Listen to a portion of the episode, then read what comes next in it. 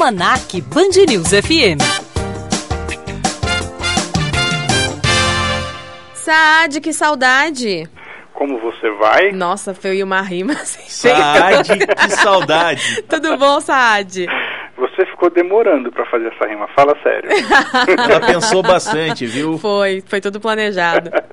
É tudo que... bom, Fernando, Adriano? Como tudo tranquilo, estão? tudo ótimo. Vamos começar um negócio? É fácil? É difícil? Ah, é fácil. Você só não pode se enganar ou acreditar nesses mitos que estão à sua volta ou que vivem na cabeça dos empreendedores que querem criar algum negócio. Quais são esses mitos e erros, Sad?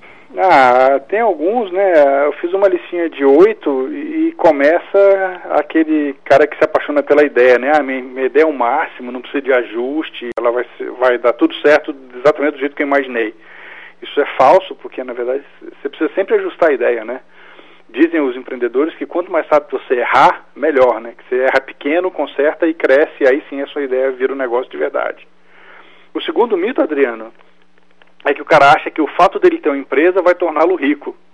Ele tem mais chance de enriquecer sendo dono da empresa, mas isso não é obrigatoriedade. Ele vai ter que cuidar do dinheiro com bastante cuidado, principalmente no início, né, né, não dá dinheiro. Né? A empresa no início só dá trabalho, dor de cabeça e tal, depois ela vai dar dinheiro. Mas não necessariamente ele vai ficar milionário com isso.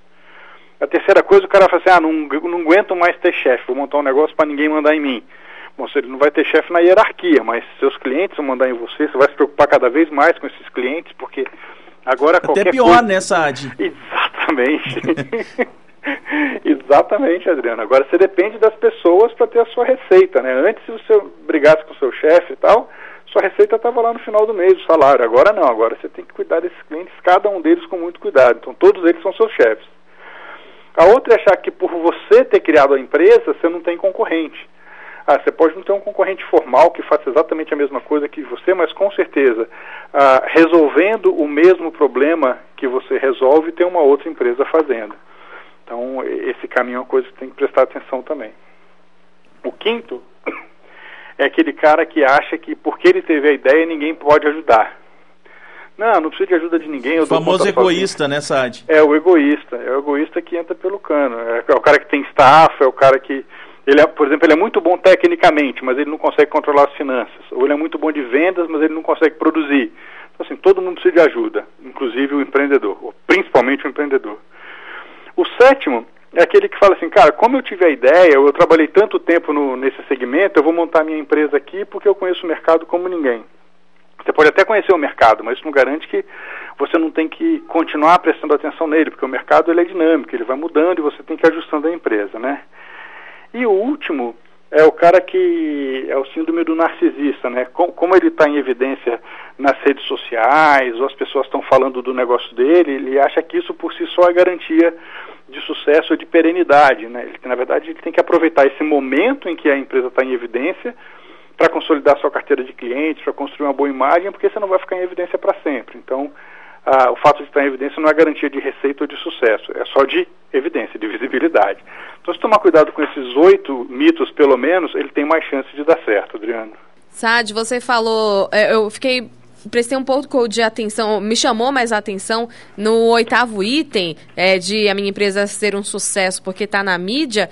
Você falou que pode ser uma coisa momentânea, né? Mas isso, é, você como mestre em comunicação e mercado, pode falar um pouco da, pra gente da, da importância de ter uma boa equipe de comunicação na empresa. Putz, é imprescindível. Assim. Hoje, a, mais da metade dos esforços de qualquer empresa está em marketing de conteúdo, está em content marketing. Então, a, essa verba sai de marketing, mas na verdade é um esforço de comunicação e se você não tem uma boa equipe construindo a sua imagem continuamente, diariamente, ah, você não sustenta a sua empresa em evidência no mercado, sabe, Fernando? E, e esse é um erro que muitas empresas cometem.